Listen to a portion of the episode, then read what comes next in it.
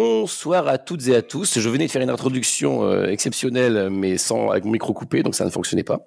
Donc je disais que bienvenue à la, première boîte à chocolat, qui va être consacrée donc à jouer avec ou sans MJ.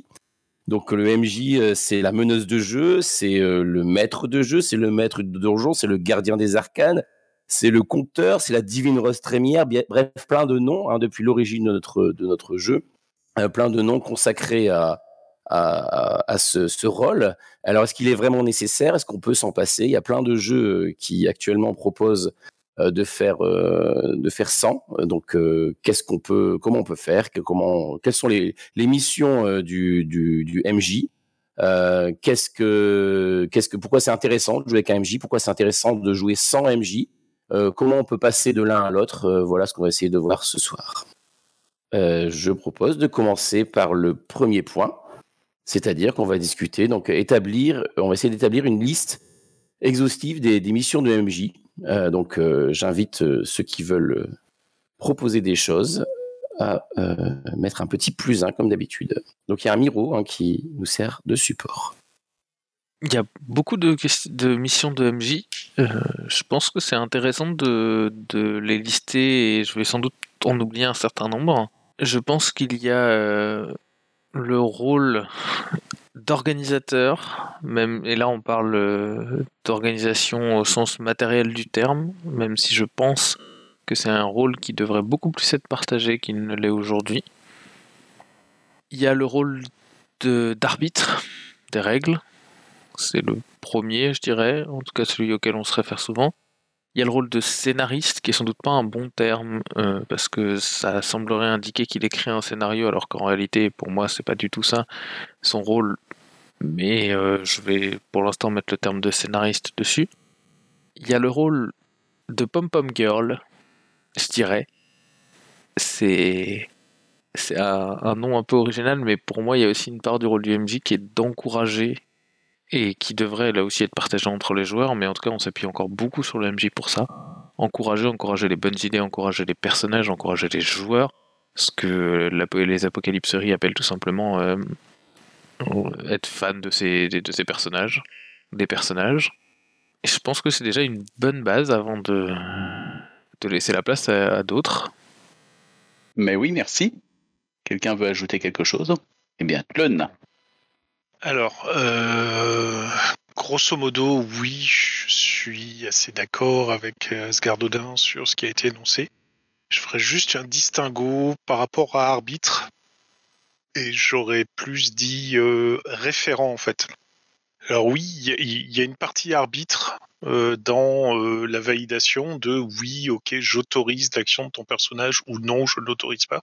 Il y a aussi une action de référent, euh, si on parle côté old school, avec euh, le MJ à sa disposition un ensemble de règles, mais il est clairement dit que cet ensemble de règles ne couvre pas tout et que c'est laissé à sa discrétion de pouvoir créer une règle spécifique par rapport à une action qu'il valide d'un joueur ce qui est très large en fait, ce qui à mon avis euh, a été source de pas mal de, soucis euh, côté euh, MJ.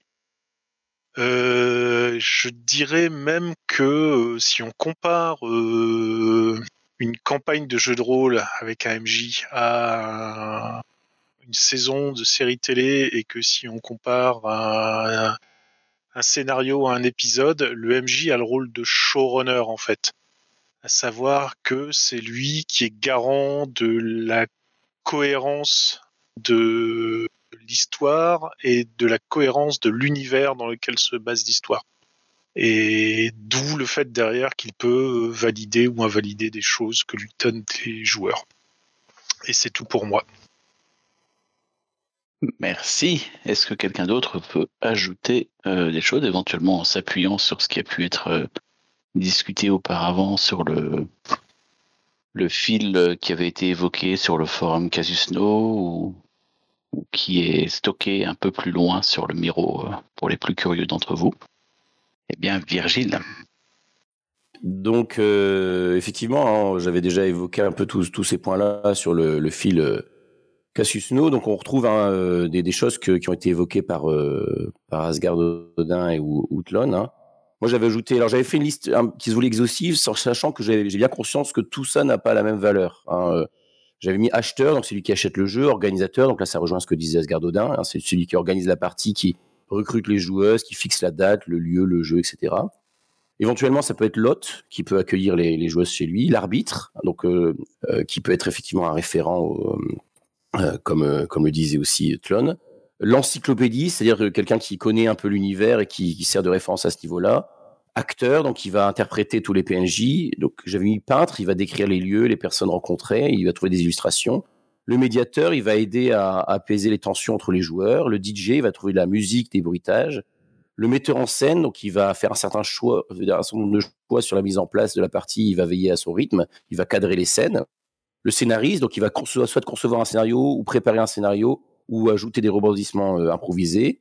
Éventuellement archiviste, euh, donc c'est-à-dire que c'est lui qui va rédiger le compte rendu de la partie. Et donc sur le fil, on avait proposé aussi euh, ce que j'ai appelé là pour l'instant accoucheur, c'est-à-dire celui qui prépare des pré-tirés ou qui aide à la création de personnages, ou animateur, donc qui regroupait donc des, termes un peu différents comme l'encyclopédiste, l'acteur, etc. Donc c'était un regroupement de, plusieurs termes.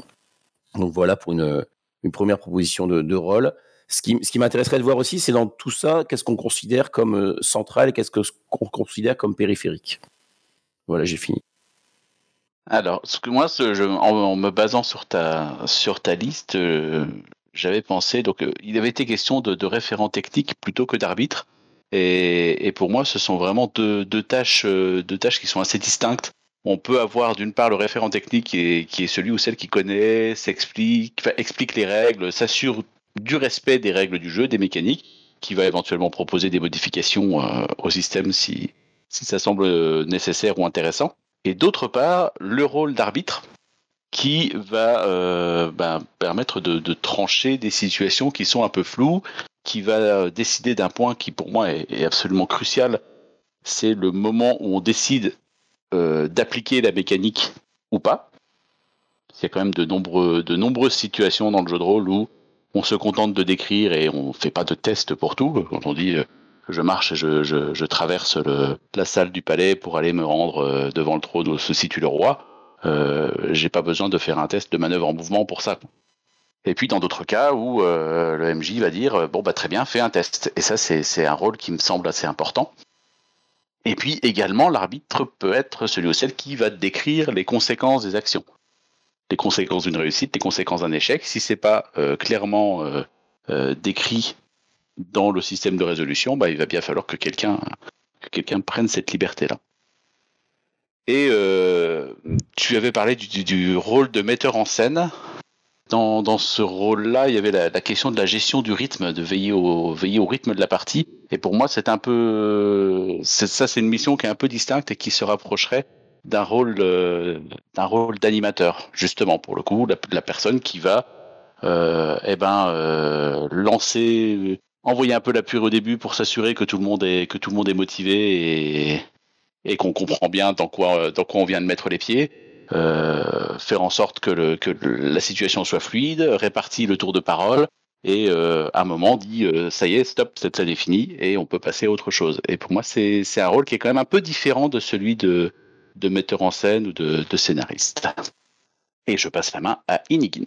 Je voulais renforcer le, le côté animateur, effectivement, parce que dans ma pratique, alors je ne sais pas si c'est valable pour d'autres MJ, mais dans ma pratique, le maître de jeu anime effectivement la partie, répartit, les temps, répartit la parole, s'assure que les gens qui veulent s'exprimer puissent s'exprimer, mais ça, il le fait bien entendu pour, pour la partie pour la narration mais il arrive aussi de le faire pour les discussions parallèles, pour les, échanges entre les joueurs, pour s'assurer que tout le monde puisse s'exprimer aussi dans, par exemple, des choses très triviales de, du genre euh, qu'est-ce que vous avez fait cette semaine? Euh, et donc, il a un rôle de vraiment de, gestion du tour de euh, parole, gestion de, oui, du temps de parole, y compris hors de la partie proprement dite, mais sur la séance en tant que telle. J'ai fini. Merci. Euh, ce que je propose éventuellement, c'est, euh, bah, suite à la demande de Virgile, euh, de voir qu'il voulait savoir quels étaient les, ces missions, s'il y a une forme de consensus sur, sur la liste, euh, lesquelles de ces missions sont centrales, sont le plus généralement euh, l'exclusivité du MJ, lesquelles sont peut-être plus souvent ignorées lorsqu'on a tendance à se passer d'un MJ, et lesquelles sont beaucoup plus souvent partagées, peut-être. À toi, Asgard. Alors je dirais que, peut-être je me trompe, mais en tout cas la première mission qui est souvent, enfin les deux premières missions qui sont souvent attendues, euh, je vais monter à trois. Trois premières missions qui sont souvent attendues d'un MJ, quand il y en a un, ou d'une MJ, quand il y en a une, c'est celui d'arbitre, plus que celui de garant des règles, je pense. D'ailleurs, se dit en passant, même je le mettrai avec. Celui de metteur en scène ou scénariste, que j'aurais un peu tendance à, grouper, mais pas tant que ça. Mais enfin, je, on va dire que là, dans le package, je mettrais arbitre et garant des règles dans le même premier. Ensuite, metteur en scène et scénariste en deuxième. Et euh, possesseur de l'histoire en troisième. Je dirais que c'est vraiment ces trois éléments-là qui me...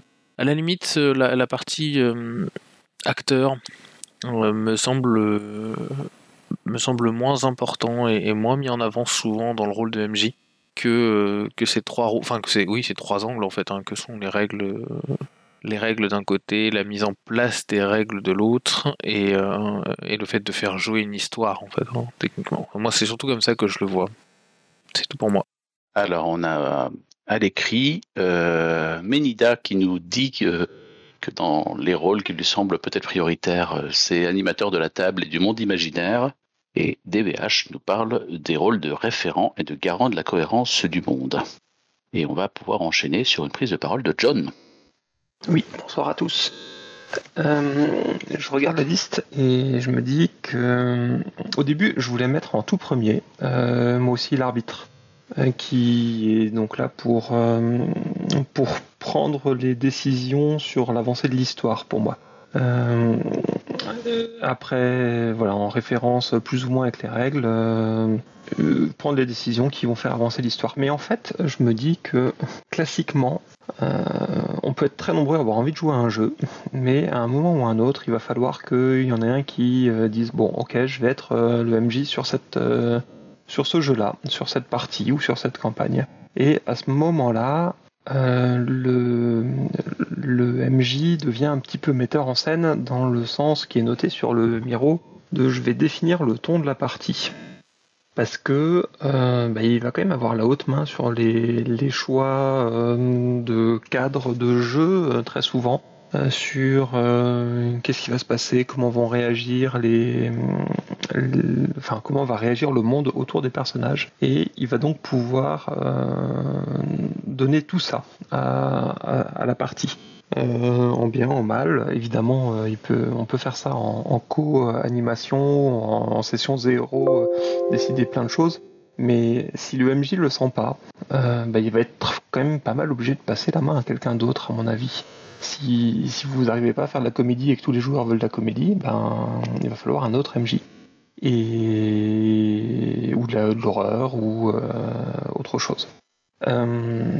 donc, metteur en scène, l'arbitre qui va hum, faire avancer un petit peu tout ça. Et euh, un petit côté euh, encyclopédiste, parce que même si c'est pas lui qui connaît l'univers de jeu, eh ben, ça va être son univers à lui. Euh, les, joueurs pourront amener des choses, mais vu qu'en définitive c'est lui qui va trancher, eh ben, ça va devenir son, univers de jeu et puis d'un MJ à un autre, euh, même si les règles sont les mêmes, ben, on va se retrouver dans un cadre qui va devenir différent, avec des, mm, des PNJ qui vont être différents, avec des lieux qui auront une saveur différente, avec des missions, même les fonctions des, personnages qui peuvent changer énormément. Donc moi je mettrais ces trois-là euh, comme euh, vraiment marqueur d'une façon de jouer, à mon avis, assez, assez classique avec MJ. Et je rends le micro à celui des co-animateurs qui veut le prendre. Il y a Doji Satori qui précise que lui, c'est metteur en scène, scénariste et arbitre les, plus, les principales. Euh, ce que je propose de faire, c'est de euh, demander à Virgile de présenter le deuxième, euh, deuxième objectif de cette boîte à chocolat. Euh, là, on, va, on voulait donc définir les situations dans lesquelles la présence de MJ est un atout significatif et celles dans lesquelles on s'en passe plus facilement, voire même où c'est plus intéressant de ne pas avoir de, de meneur de jeu. En gros, quel est l'intérêt de jouer avec un meneur? Quel est l'intérêt de jouer sans meneur de jeu? Asgard est en feu, c'est à lui.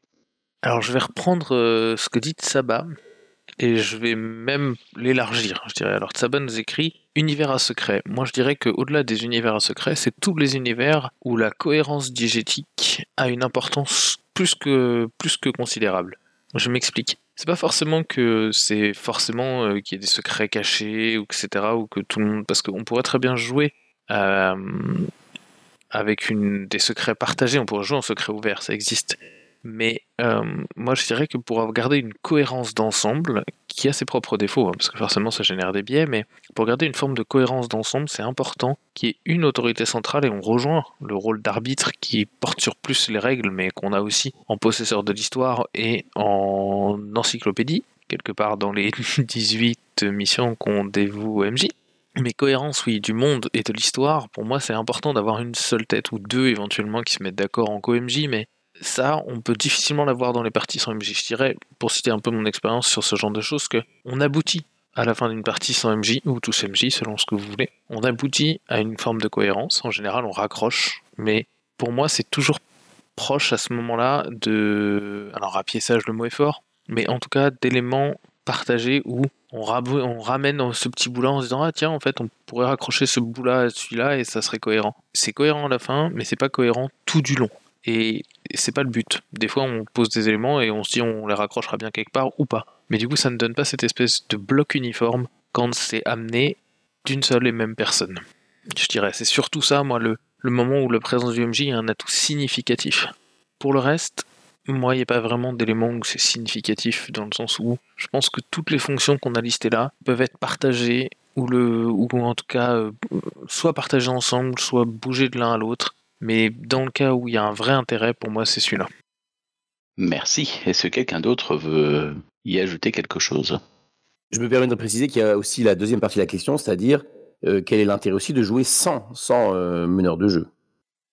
Allez, vas-y, le alors, je j'élargirai un peu ce qu'a dit euh, mon intervenant précédent, à savoir que oui, il y a la notion, moi, ce que j'appelle celle du showrunner, donc le, garant de la cohérence euh, de l'univers du jeu, de, de ce qui va se passer, euh, mais aussi le fait que c'est lui qui donne l'exemple avec ses descriptions, avec le choix des mots employés, avec le ton employé, avec l'ambiance qu'il fait ressortir, avec ce qu'il décrit, etc., etc. C'est euh, c'est pas que le gardien de la cohérence, c'est aussi celui qui pose le cadre euh, de l'ambiance du jeu tel que euh, il, je il souhaite ou tel que les joueurs l'ont défini auparavant. Il y a, ce petit truc en plus euh, derrière. Euh, le fait de passer sur quelque chose sans MJ, il y a toujours une espèce de, de flottement au début. Parce que justement, si on n'a pas défini comment on va partir, chacun part avec sa propre idée. Et on s'aperçoit assez rapidement que euh, l'idée que je m'en faisais est pas la même que mes petits camarades de gauche et de droite, et que euh, il va bien falloir tomber d'accord sur euh, un compromis pour que tout le monde aille dans le même sens. je pense que le fait d'avoir un MJ, c'est plus simple parce que justement, on, a déjà une direction, une cohérence qui est affichée de, facto au tout début. Quand il n'y a pas de MJ, euh, c'est un peu plus compliqué. Ça veut pas dire que ce soit impossible, mais c'est un peu plus compliqué parce que ça veut dire qu'il faut qu'on détermine et qu'on fasse rapidement cette cohérence et cette ambiance qu'on veut mettre en place. Et je passe la parole à Kanjar. Merci. Moi, cette question du rythme, je la trouve, je la trouve également fondamentale. Euh, dans les parties, euh, dans les parties qui se jouent sans MJ, j'ai vraiment le sentiment que c'est un écueil très important qu'on va rencontrer et euh, j'ai eu l'occasion d'y réfléchir un peu plus en détail en préparant justement une campagne sur MJ un peu plus tôt dans la semaine. Et il me semble qu'il y a quatre ralentissements qui sont assez systématiques lorsqu'on lorsqu'on joue sans MJ. Le premier, c'est au moment où on va initier une scène il y a toujours ce- flottement où on ne sait pas forcément comment l'a commencé. Il n'y a pas, il y a pas la personne qui va donner le, qui va donner le petit coup de fouet de, de départ. Ensuite, il y a la question du, de la gestion du tour de parole. Quand un MJ la distribue, alors c'est encore beaucoup plus facile en présentiel, mais, mais même à distance, euh, il y a quand même ce- cette question du MJ qui va prendre le, le- le soin de, de distribuer le tour de parole. Et là, quand le MJ n'est pas là, eh bien, on, s'écoute, on attend, on, cherche un peu euh, à savoir si c'est le moment, et ça crée beaucoup de beaucoup de blancs, beaucoup de petits flottements, des faux départs, des choses comme ça. Il y a aussi le moment où euh, la scène, euh, il y a une, décision, une décision à prendre. À quel moment, à quel moment on décide que là il faut faire un test. Là, c'est la, la fonction dont j'avais parlé un peu plus tôt de- d'arbitre.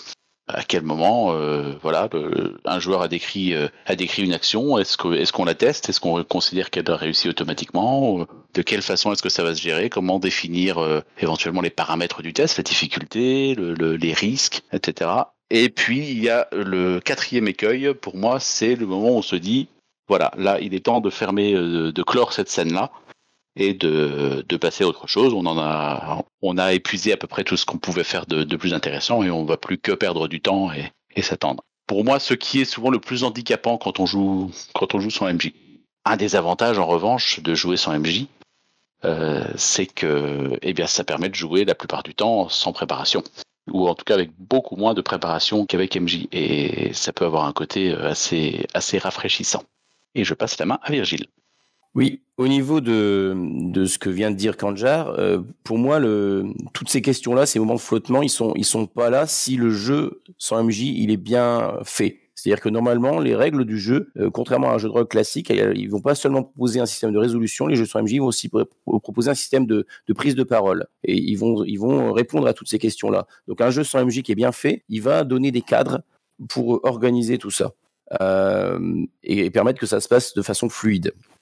Euh, L'intérêt aussi pour moi de, jouer sans MJ, c'est que ça, ça enlève, euh, c'est ce qu'on disait, la, la charge mentale, mais aussi la pression euh, sur le MJ. C'est-à-dire que euh, dans, une partie traditionnelle euh, avec MJ, c'est un peu lui qui est responsable de tout. C'est-à-dire que si, la partie se passe pas bien, ça va être le premier à être désigné en disant voilà, bah ça s'est pas bien passé, ouais, c'est un bon meneur de jeu, c'est, voilà, il, va être, il va être, il va porter la responsabilité des fois de, l'échec ou des, difficultés de la partie. Alors que le fait de jouer sans MJ, on est tous à égalité, on est tous responsables aussi, on est tous investis de cette mission de faire qu'on va passer une bonne partie. Euh, voilà, donc ça, ça, renvoie aussi, euh, je pense qu'il y a aussi des, personnes qui, qui jouent avec ou sans MJ parce qu'il y a une, il y a une, une idéologie finalement aussi derrière. Il y a, je pense qu'il y a un positionnement idéologique hein, pour certains. Je dirais que pas, c'est, pas vrai pour tout le monde, mais je pense que c'est, quelque chose qui est, vrai pour certaines personnes. De dire que c'est aussi, euh, d'un côté, on a un pouvoir vertical, on a quelqu'un qui va décider euh,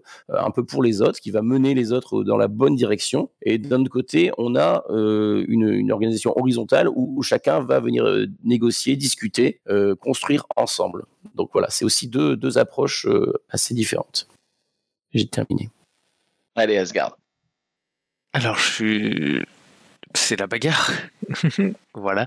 Euh, non, c'est pas la bagarre, mais je, je suis pas d'accord avec certaines choses que dit Virgile sur le positionnement euh, et sur le. Bon, outre sur le fait que les bons jeux sans MJ permettent de corriger des problèmes, euh, je suis pas d'accord, notamment sur le. Alors, sur le stress induit et sur la pression induite, là-dessus, je te rejoins, Virgile quand on a un MJ sur lequel on fait peser trop de rôles, forcément ça génère une forme de stress, une forme de pression, et on le voit bien d'ailleurs dans les retours des gens qui n'osent pas se lancer dans le rôle de MJ.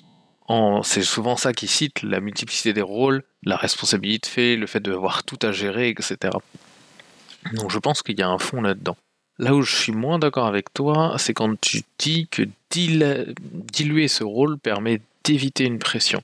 C'est pas mon expérience, et euh, je veux pas en faire un argument d'autorité du tout, loin de là. Mais dans mon expérience à moi, avoir une part de la responsabilité de narration, par exemple, même si le jeu est bien, est bien conçu et me donne des cadres, ça génère chez moi une partie de la pression de ce que j'ai quand je suis MJ, en fait. Parce que euh, quand j'ai à poser un cadre, quand j'ai à inventer les PNJ dans un jeu de groupe, je n'ai pas cet appui que peut me donner idéologiquement, et là je te rejoins, le rôle de MJ, le rôle d'autorité verticale.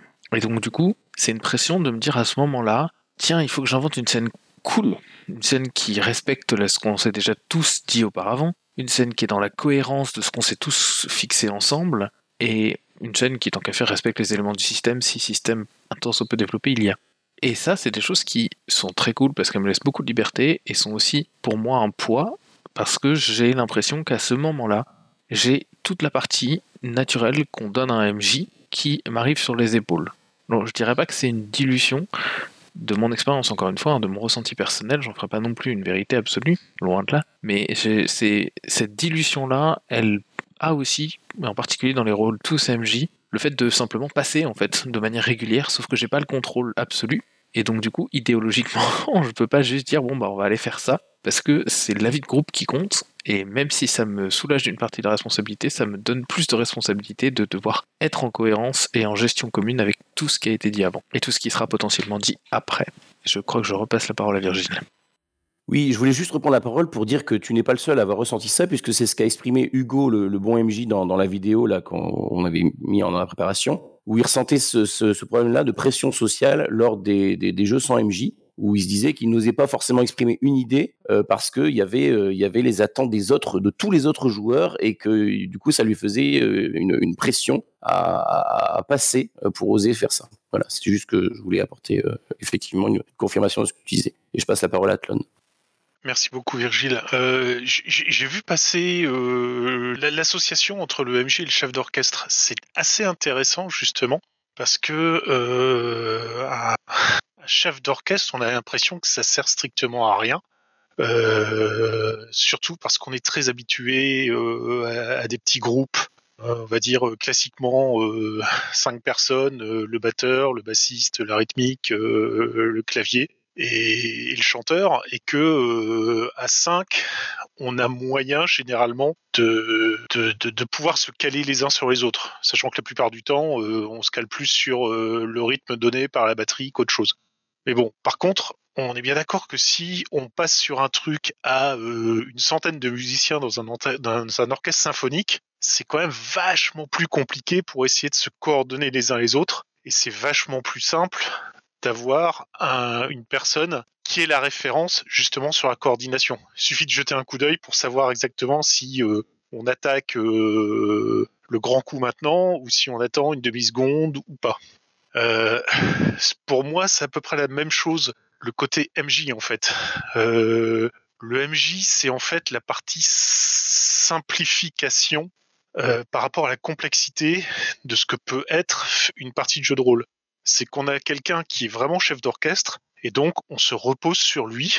Quand je dis on, je parle des joueuses qui se reposent sur lui pour toutes les questions qui tournent autour de la partie, que ce soit justement les règles, que ce soit l'organisation, que ce soit l'ambiance, que ce soit plein de choses en fait. Et c'est le, fait de vraiment de simplifier le truc, c'est simple, c'est machin qui va faire le MJ, donc c'est lui qui va endosser toutes les casquettes et c'est vers lui qu'on va se retourner. Si on partage ça entre les joueurs, c'est plus compliqué parce que forcément, il n'y a pas la référence directe. C'est-à-dire que euh, si on a une question sur les règles, bah, on va interroger tout le monde, ce qui peut rapidement donner une petite cacophonie, surtout si en plus il y a des différentes interprétations sur les règles. Donc, le, le fait d'avoir un MJ, c'est pour moi une idée de simplification et de rapidité. Ça veut pas dire que ça fonctionne pas quand il est pas là. La preuve, il y a des jeux qui font très bien, mais ça veut dire qu'il faut que ce soit ultra cadré et que euh, il faut que les, les, participants d'une partie sans MJ euh, soit se connaissent déjà très bien, euh, soit euh, discutent avant de se mettre euh, en route sur la partie pour justement euh, répartir ou donner les informations dont on a besoin avant de démarrer la partie. Et c'est tout pour moi. Merci. Eh bien, Virgile veut encore intervenir. Oui, je voulais rebondir sur ce que, ce que vient de dire Tom, parce que moi, l'analogie avec le chef de chœur, ça me parle beaucoup, parce que moi, dans, dans le cas de ma profession, je suis amené des fois à diriger une chorale, et je trouve qu'il y a beaucoup de similitudes quand je dirige une chorale et quand je, quand je mène une partie de jeu de rôle. C'est-à-dire qu'il y a toute la partie de préparation aussi, c'est-à-dire c'est moi qui choisis les chansons, qui propose les chansons, euh, qui, qui va euh, mettre en place, donc qui va amener le, éventuellement les partitions ou la les textes, etc. Euh, qui va et puis aussi surtout c'est au moment où on, exécute euh, le, chant euh, qui va c'est aussi le, la personne qui va faire circuler l'énergie je trouve dans dans dans la chorale c'est-à-dire qui qui va essayer d'envoyer quelque chose et de faire circuler ça entre toutes les personnes présentes. Et c'est un peu ce que je ressens aussi en tant que MJ. C'est-à-dire la, personne qui va faire circuler ce, ce, truc-là euh, autour de la table. Quoi. Je me permets d'appuyer tout à fait ce point sur le, sur le chef de cœur. Je me faisais la remarque euh, également qu'il y avait une, une, grosse, une grosse analogie je n'ai jamais trop connu de chef d'orchestre, mais euh, chef de chœur si. Et, et pour le coup, c'est pas seulement de la coordination, euh, la gestion du rythme, tout ça. Il y a, il y a toutes ces dimensions euh, énergétiques insufflées. insuffler un, un, peu de patate, indiquer quand il faut y aller fort, quand on quand on quand on doit y aller un peu plus un peu plus piano, éventuellement rappeler rappeler les paroles aux autres, donc ça peut, revenir euh, à l'idée de rappeler les règles. Euh, là, il y, a toute une dimension qui est, qui est assez complexe finalement et qu'on ne voit pas forcément de l'extérieur. Asgard, que veux-tu ajouter? Eh ben que la boîte à chocolat ne sera pas aussi consensuelle hein, euh, parce que parce que je suis pas d'accord. J'ai l'impression que ça fait déjà deux fois depuis tout à l'heure et du coup je m'en excuse, mais je vois l'analogie et je ne la trouve pas forcément pertinente dans le sens où on en revient à ce qu'on disait tout à l'heure. Si c'était le cas, ça voudrait dire que ça circule moins bien dans une euh, que l'énergie circule moins bien et que déjà il y a besoin d'un canalisateur d'énergie au bout d'une table ou au milieu des autres joueurs hein, selon votre configuration de jeu. Et pour moi, ça c'est un ça aide pas déjà à se poser des questions, mais ça on en viendra sans doute dans les questions suivantes. Mais euh, surtout, ça limite le jeu à une forme de musique. Et même si j'adore la musique, hein, je, veux dire, euh, quand, j'arrive moi ici, ici présent, on travaille sur un Ribbon Drive Phase B, donc, euh, donc voilà. Mais euh, ça semble indiquer qu'il faut la production de quelque chose de cohérent, d'harmonieux et de et donc forcément par définition sans dissonance, qui ne me semble pas correspondre à ce que moi j'attends forcément du jeu de rôle. Euh, la production de quelque chose de cohérent, oui en général, mais pas forcément harmonieux. Et donc placer quelque chose qui euh, doit donner l'impulsion aux autres de quand est-ce qu'il faut y aller plus fort, quand est-ce qu'il faut y aller moins fort. C'est-à-dire en fait une forme de régulation quelque part, de régulation et c'est lui qui impulse la régulation en plus ou en moins me pose un problème sur la définition même de cette fonction du MJ qu'on n'avait pas forcément identifié avant et que je veux pas forcément qu'il existe non plus dans, dans le cadre d'une partie auquel moi je joue en, tant qu'individu personnel. Kanja Ouais, euh, alors euh, effectivement, je, peux comprendre qu'on ne souhaite pas forcément que ce rôle-là soit rempli, mais euh, je, je pense qu'il l'est, il l'est bien souvent. Ce qui ne veut pas dire qu'il est essentiel. Ce qui ne veut pas dire que s'il n'est pas là, la transmission de l'énergie ne se fait pas. c'est juste pour le coup une sorte de, facilitateur et puis euh, quelqu'un qui va euh, surtout quelqu'un qui va accélérer euh, le fait que tout le monde se mette sur la même sur la même ligne puisque en tant que que figure d'autorité avec tous les tous les guillemets du monde, hein, forcément une figure autoritaire, mais en tant que figure d'autorité à la table, on va avoir, on va facilement accepter de se caler sur son rythme, sur le rythme de MJ plutôt que, que celui des autres joueurs et de pas forcément savoir qui doit prendre le, le lead ou pas parce que c'est il y a des mécanismes sociaux qui vont forcément se mettre en place un peu de cette nature. À toi, John. je vais rebondir sur, votre échange. En fait, euh, pour moi, euh, ce côté chef d'orchestre, c'est celui qui est à l'écoute euh, des autres et qui va essayer de, de mettre une cohérence dans, dans les propositions des uns et des autres. Euh, s'il y en a un qui est un peu en retrait, pas assez fort, le chef d'orchestre, il peut, euh, il peut le faire remonter un petit peu, ou demander aux autres de descendre un petit peu, parce que quand on, quand on est dans son trip, quand on est dans son jeu, quand on est dans sa façon de chanter, euh, on n'entend pas forcément tout et il y en a un qui est en face et dont c'est la, c'est la mission de, de créer cette harmonie. Et, à ce moment-là, en fait, pour moi, il joue plein de rôles qu'on avait listés tout à l'heure. C'est un petit peu le, médiateur qui va se rendre compte quand il y en a qui disent oh là ça, ça c'est, fort, c'est pas juste, il y a un truc qui colle pas, euh, voilà. Et un, un, bon MJ, à mon avis, il doit se rendre compte que ce soit de des attentes des, gens en face de lui, que ce soit en, les entendant directement, en surveillant un petit peu leur paralangage, en voyant un petit peu ce qu'il en est. Se dire tiens pourquoi machin il se met en retrait, pourquoi est-ce qu'on l'entend plus, euh, pourquoi est-ce que euh, il a l'air de faire autre chose à ce moment-là ou pas? Euh, c'est aussi euh, le, le, cheerleader que proposait Asgard tout à l'heure, qui va encourager certains à se mettre un peu plus en avant, à y aller un petit peu plus, à, à se lancer, à faire leur solo, à, à, jouer avec les autres aussi et à, se rendre compte que ben si des fois il suffit juste d'une toute petite touche pour pour que ce soit encore plus plus sympa et un un bon chef d'orchestre, un bon chef de chœur, il va aussi faire des arrangements et dire à un moment donné, ah ben là, tiens, cette voix, si elle pouvait être un tout petit peu plus présente, ce serait, ce serait intéressant. Et le côté animateur qui va avec, euh, du coup, qui, qui renforcerait tout ça. Je vais transmettre la parole après à Athlon. Merci beaucoup. Alors, juste pour répondre à Asgard Odin, euh, je dirais que l'un n'empêche pas l'autre. Savoir que on peut très bien apprécier euh, un orchestre symphonique en train de t'exécuter euh, les planètes de Gustav Holst, tout comme on peut apprécier euh, un concert punk de Cannibal Penguin en écoutant ce qu'il est en train de passer. Ça reste de la musique, même si c'est pas sur le même registre. Donc tu peux très bien avoir justement euh, une partie qui est cadrée par le MJ et qui va plus dans un côté assimilé orchestre symphonique, etc tout comme tu peux avoir une partie qui part euh, totalement dans le n'importe nawak, beaucoup plus en partie punk, mais qui euh, peut être tout aussi intéressante pour les joueurs qui sont sur place. Voilà, c'est tout ce que j'avais à rajouter. Merci. Virgile. Oui, du coup, ça, amène un petit peu à, bah, au, problème qui peut être lié aussi au MJ, c'est-à-dire le, le, contrôle, le dirigisme, c'est-à-dire le, fait d'avoir, si, si quelqu'un qui a tous ces pouvoirs-là, euh, s'il en abuse, s'il en abuse pour imposer aussi quelque chose aux autres, euh, ça peut être problématique. Et c'est là où les, jeux sans MJ peuvent être une solution, hein, pour trouver une harmonie euh, entre tout le monde. Euh, sur le, la liste, sur le, forum, il y avait une, idée aussi qui était à, l'autre bout, à l'autre, point. Une autre idée que je trouvais intéressante qui avait été apportée par Ego, c'était l'idée euh, qu'un meneur de jeu, c'est quelqu'un qui prépare des cadeaux euh, pour les autres. C'est-à-dire, il, il, voilà, et, il a le plaisir de les voir déballer les cadeaux qu'il a préparés. Euh, voilà, donc c'est, deux, extrêmes, je pense, dans, la pratique. Euh, et voilà, ça, m'intéresse aussi d'avoir des retours euh, par rapport à ça, sur ce, ce, cet aspect contrôle, dirigisme, ou alors au contraire cadeau. Asgard.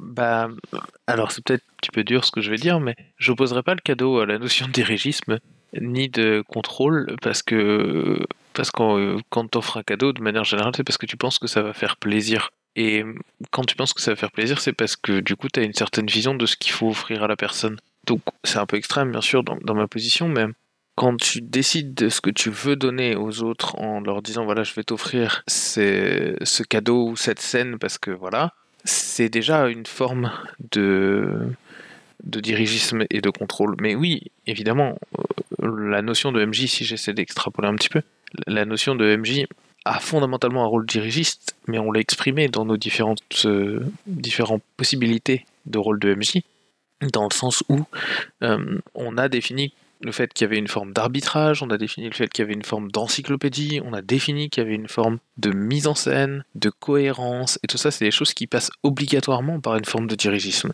On peut pas avoir, on peut difficilement avoir une encyclopédie qui est, par définition, un ensemble de définitions cadrées, normées et globalement partagées, sans avoir une forme de dirigisme.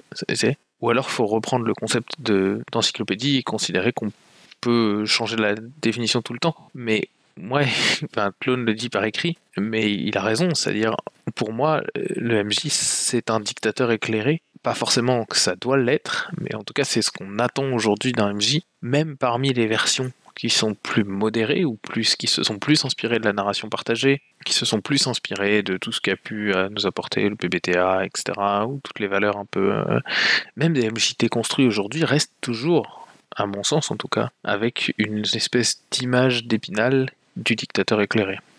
Nigin Oui, pour euh, reprendre, euh, pour compléter ce que tu dis, euh, le MJ, c'est la personne qui fait des arbitrages, c'est-à-dire qui prend des décisions, y compris des, des vraiment des très petites décisions, euh, des choix, on a dit des choix de mise en scène, des, euh, arbitrages. Est-ce que je l'ai fait passer par là? Est-ce que je prends ce, ce scénario-là? Comment est-ce que je construis ma campagne? Est-ce que machin? Euh, qui, euh, n'amène pas à débat ou qui pourrait amener à débat, euh, mais euh, une bonne partie du travail du MJ qui est de scénarisation suppose quand même que les joueurs n'aient pas voix au chapitre, parce que s'ils avaient voix au chapitre, ils ne découvriraient plus le scénario et on perdrait beaucoup de, de l'intérêt de certains scénarios.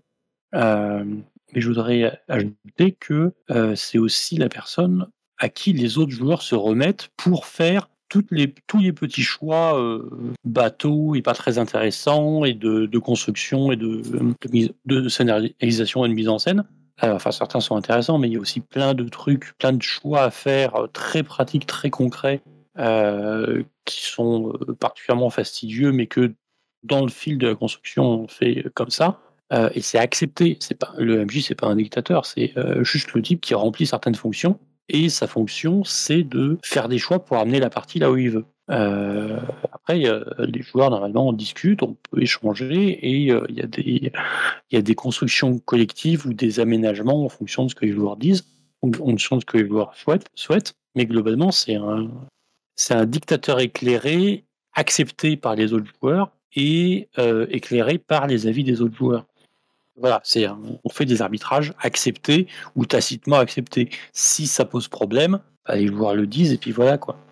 Et puis éventuellement, on, inverse des trucs, on fait du on fait de l'arrêt sur image en disant ok ça c'était nul, on revient avant et on reprend. J'ai fini.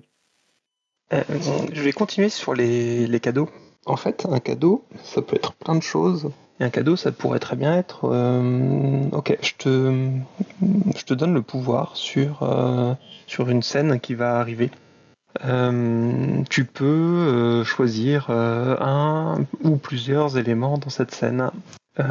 Tu peux te lâcher, tu peux. on va faire en sorte que toi t'adores les lancers de dés, eh ben, et il y aura des lancers de dés où tu vas pouvoir faire ton petit dialogue avec quelqu'un.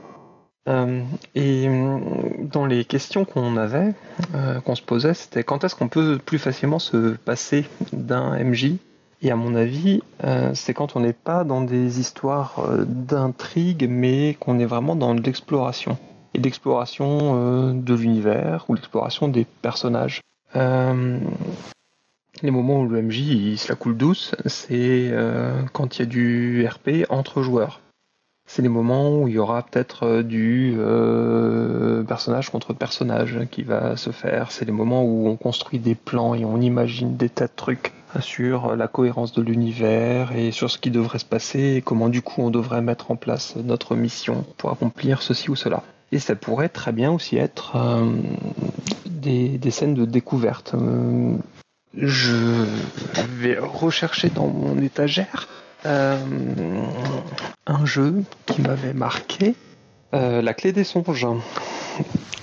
De de, de, de, de Com, si je ne dis pas de bêtises, euh, de Com Martin, où en fait euh, on va décrire un lieu, euh, décrire un lieu, décrire un personnage. Euh, je vérifie. Ah oui, c'est. Alors, il y a la clé des nuages qui est de KF et la clé des songes qui va avec, qui est euh, un hack euh, par Com ou l'inverse. Je ne sais plus. Voilà, ils, vont ensemble, ils se lisent dans les deux sens. Et, voilà. Et, en fait, décrire un lieu, ça pourrait très bien être un, un chouette cadeau. Tiens, c'est le lever du soleil pour ton personnage qui a fini la garde. Euh, Qu'est-ce que tu vois? Qu'est-ce qui va se passer? Et moi, j'adorerais ça, quoi. Qu'on m'offre euh, le lever de soleil, qu'on m'offre le- la nature qui se réveille, qu'on m'offre euh, un événement qui va se produire, qu'on m'offre juste l'occasion de, préparer euh, euh, des, du thé pour les autres joueurs qui sont en train de, des autres PJ qui sont en train de se, de se lever, de se réveiller. Et ça me paraîtrait une chouette petite scène à mettre en place. Et tout ce qui est exploration pourrait très bien se faire aussi euh, sans MJ, avec euh, les, joueurs qui, qui vont créer au fur et à mesure les lieux, euh, le cadre et tout ça, ça me choque pas du tout si il il est pas très présent. Et un, un joli joli cadeau à, offrir. Kanjar.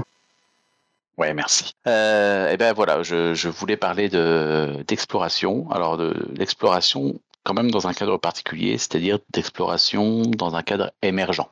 Euh, parce que évidemment, si on est dans le cadre de euh, d'un monde euh, ou de situations qui sont déjà plutôt définies dans le détail, sans MJ, ça va être un peu plus un peu plus compliqué de le de le faire. Il n'y a, a pas cette dimension découverte, en tout cas cette dimension de je vous présente le, le monde tel qu'il a été tel qu'il a été préparé pour vous. Néanmoins, euh, tu parlais de com et je, je voulais euh, euh, bah, toujours dans cet esprit de, de vouloir parler des situations dans lesquelles on se passe facilement de MJ. J'avais en exemple un autre jeu de com Martin qui s'appelle le septième arc-en-ciel et moi qui m'a pas mal inspiré et on est dans cette dans cette dimension d'exploration intérieure, d'exploration de la vie d'un personnage euh, qu'on va suivre à différents moments de son existence et c'est un jeu dans lequel on va se répartir les rôles de façon tournante, c'est-à-dire que euh, idéalement à trois joueurs et joueuses, on va avoir l'un d'entre nous qui va incarner le protagoniste, on va avoir l'un d'entre nous qui va incarner les PNJ et le troisième va incarner les décors. Euh, si on est plus nombreux, eh bien, on, on sera plusieurs à se partager les décors ou les PNJ. Et à chaque scène qu'on va jouer, le, la répartition des rôles devra changer. Et il y a quelque chose d'assez intéressant parce que euh, on pourrait dire que bah, on est tous MJ sauf un. On s'est réparti un peu le un peu le travail, mais comme en plus euh, ces rôles ont tendance à tourner, bah c'est du c'est du tous MJ, mais sans MJ. Sinon, ça, commence à plus avoir tellement de sens de parler de MJ dans ce genre de cadre. Euh, ah bah, je vois qu'on me demande la définition d'un jeu émergent. Et ben, ce que j'entends par jeu émergent, c'est euh, en, en l'occurrence de cadre émergent, d'univers euh, et éventuellement d'histoire émergente, c'est celle où elle n'a pas été définie à l'avance et où on va euh, bah, euh, clairement jouer pour voir ce qui arrive euh, ou euh, explorer pour voir ce qu'on rencontre, mais euh, on ne sait pas à l'avance. Asgard tout à l'heure avait cité également euh, Ribbon Drive. Ribbon Drive, c'est un c'est un jeu sans MJ qui va aussi parler de, un peu de- d'exploration, un jeu qui va souvent avoir une, une ambiance euh, assez intimiste. Et je pense que euh, dans ce, genre de jeu euh, se prête particulièrement à, l'absence de, de MJ. Bah, finalement, on n'en a pas besoin pour chacun explorer l'intériorité de nos personnages et ce qu'ils peuvent ressentir en, voyant les situations auxquelles ils sont confrontés ou les, décors qu'ils traversent. Et il m'était venu aussi un autre type de jeu dans lesquels, voilà, pour le coup c'est plutôt à l'opposé, euh, un autre type de jeu pour lesquels on peut, euh, je pense, facilement se passer de MJ, à la condition que euh, les questions de gestion de la règle soient bien cadrées. Ce sont les jeux qui vont avoir une, tendance PVP.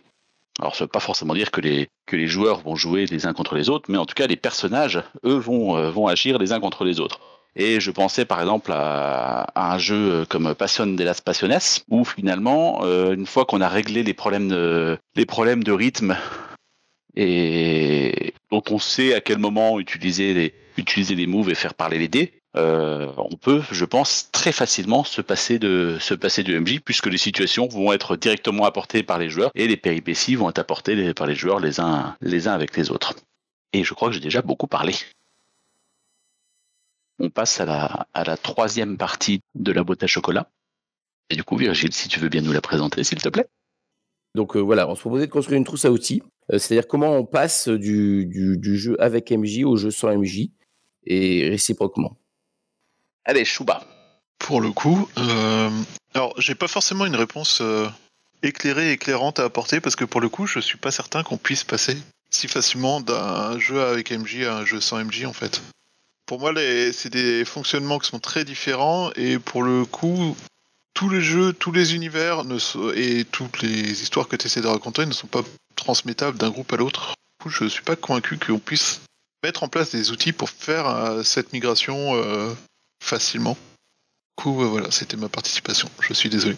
Mais c'est si ça peut inspirer des gens. Suivant, John. Merci cousin. Euh, on a, hum, à mon avis, on, a de plus en plus d'outils qui nous permettent de, sauter certaines étapes de- des missions du MJ. Et euh, en tout premier lieu, je vais mettre les sessions 0. une bonne session zéro. Euh, elle va nous permettre de connaître un petit peu le ton de la partie, le jeu auquel on veut jouer, la façon dont on veut jouer, euh, qu'est-ce qu'on veut jouer, dans quelle partie du monde on aimerait jouer, voire euh, même une partie de, de la création de ce, de ce monde. Et, en fait, on, coche déjà pas mal de cases. Euh, ce qui va faire que ben il y a, y a beaucoup de choses qui pouvaient reposer sur les épaules d'un MJ au départ qui, qui vont pouvoir être distribuées à, à d'autres personnes. Euh, en termes d'organisation, en termes de lieu, en termes de rythme des séances. Euh, quand je parle de ça, je parle plutôt du calendrier. Euh, les, ouais, le, le cadre de campagne aussi, euh, qui va pouvoir être en partie euh, sélectionné, choisi, euh, etc. euh, également. Euh, dans les dans les outils qui me paraissent intéressants après, euh, pour euh, doucement pouvoir se décharger et passer à autre chose. Euh, je vais mettre euh, tout ce qui existe dans les propulsés par dans les jeux propulsés par l'apocalypse où on commence à avoir des de la co-narration, de la narration partagée, des décisions et des arbitrages qui vont dépendre du jeu et euh, d'un choix qui va être beaucoup plus beaucoup plus ouvert euh, plutôt que uniquement le choix du, du MJ. Et euh, à mon avis, en jouant à des jeux propulsés par l'apocalypse, ces mains, doucement, on, on commence à avoir envie de dire attends mais j'ai raté mon jet. Et si on disait que il se passerait ceci, cela, euh, ou j'ai réussi mon jet, plutôt plus ou moins bien. Et si on pouvait faire ceci, cela, et d'autres joueurs qui pourraient aussi dire attends mais mais il y a une idée qui, me sort là et qui pourrait être chouette. Et euh, on peut toujours avoir quelqu'un qui va décider à la fin, mais euh, ça me paraît intéressant que ce soit pas forcément le MJ, mais euh, le responsable du, personnage concerné qui puisse euh, prendre la décision, ce qui pourrait revenir au MJ du coup à certains moments également. J'avais d'autres idées, mais là je les ai perdues. Je reviendrai vers vous peut-être plus tard. Merci John. Euh, alors moi je vais, peut-être enfoncer une porte ouverte, mais euh, parfois ça fait du bien. Euh, parmi les, les, les outils qui peuvent permettre de passer du avec MJ au, au sans MJ, c'est plutôt dans ce sens-là. Eh ben, premièrement, le, le- tout ce qu'on est, tout ce dont on est en train de discuter en ce moment, le- les listes de missions de MJ notamment, je pense que ça peut servir, ça peut être un outil euh, extrêmement intéressant pour euh, pour préparer ça. La première des choses à faire, si on veut décider de supprimer le MJ d'un jeu qui était conçu pour jouer avec, c'est de faire le point de toutes ces missions et bah, simplement déjà de les, de les prendre en compte, de se les répartir, euh, d'être tous bien d'accord euh, autour de la table pour euh, eh bien pour que, que euh, ces différentes ces différents rôles et autorités soient partagés et euh, de quelle façon on se les on se les partage. Et plus spécifiquement, euh, moi je me suis posé la question des outils euh, eh bien au niveau du rythme que, que j'ai évoqué tout à l'heure. Et euh, parmi ces pistes de ces, pistes d'idées, euh, il y a l'idée par exemple de se, préparer un grand nombre de, tables aléatoires euh, ou, de, listes, en tout cas de, lieux, de personnages, de situations, d'émotions, de, tout un tas de choses, des listes, des listes, des listes, qui vont servir d'inspiration, qui vont éviter euh, le, le syndrome de la page blanche au moment où on va devoir proposer quelque chose, et ben là j'ai pas d'idée. Donc si on a une liste sous la main, sous les yeux, on va pouvoir piocher dedans et s'inspirer, gagner un peu de temps. En début de, en début de scène, pour poser une situation, euh, se préparer une petite, euh, une petite batterie de questions, quitte à les changer à chaque fois, que ça soit pas trop répétitif. Mais euh, pour reprendre un exemple utilisé récemment, juste avant une scène, on, on va se poser trois questions. Par exemple, où sommes-nous Pourquoi, pourquoi sommes-nous ici Pour quelle raison? Et troisième question, qu'est-ce qui se passe pas comme prévu? Et chaque, chacun des autres joueurs va répondre à son tour à une des questions. Et là, on a une situation de départ qui est euh, qui peut être assez clairement établie et ça permet de, de gagner un peu de temps. Euh, ce qui est aussi, je pense, un outil intéressant pour gagner du temps, c'est de favoriser la prise d'initiative et de, de se dire bon bah voilà le, consensus on va pas forcément le rechercher tout le temps euh, on va là, on va laisser vraiment le bénéfice du doute à celui qui prend l'initiative c'est-à-dire ne pas hésiter à dire bon bah voilà on, on coupe la scène et on passe à autre chose et que ce soit à ceux qui veulent rester dedans de le dire plutôt que d'attendre que tout le monde soit d'accord pour passer à la scène et je- avec tout un tas de petits outils comme ça on peut gagner du temps pour le pour la gestion du tour de parole il y a une idée euh, assez simple qui peut être très efficace. C'est à chaque fois que quelqu'un vient de décrire euh, euh, ce qu'il comptait faire, de, vient, vient de prendre la parole pour jouer, eh ben c'est lui-même qui va euh, dire bah à toi et qui va donner le, nom du, suivant. Et ça, on peut on peut gagner du temps comme ça plutôt que d'attendre que quelqu'un s'en saisisse avec toutes les petites gênes que ça peut euh, que ça peut occasionner. Et je passe la main à Tlon pour montrer l'exemple. Merci Kanjar. Alors, je vais être un poil plus optimiste que Shuba. Euh, certain que ce soit impossible. Par contre, ça risque d'être très compliqué. Et moi, je voudrais juste faire le, le zoom, le focus sur un point bien précis. C'est que si vous décidez de passer d'un jeu avec MJ sans MJ, donc de virer de MJ, il faut impérativement que vous soyez bien conscient que tous les joueurs autour de la table vont devoir d'un seul coup faire du méta en cours de partie. Quand je dis méta, ça veut dire qu'il y aura une différence entre le personnage qui est interprété par le joueur et le joueur qui lui va intervenir dans la partie. Ça veut dire que grosso modo, vous propulsez les joueurs au niveau d'équivalent scénariste. Ce qui veut dire qu'à un moment, le joueur va avoir des informations que n'est pas censé avoir son personnage et devra donc interpréter son personnage en ignorant volontairement les informations qu'a le joueur.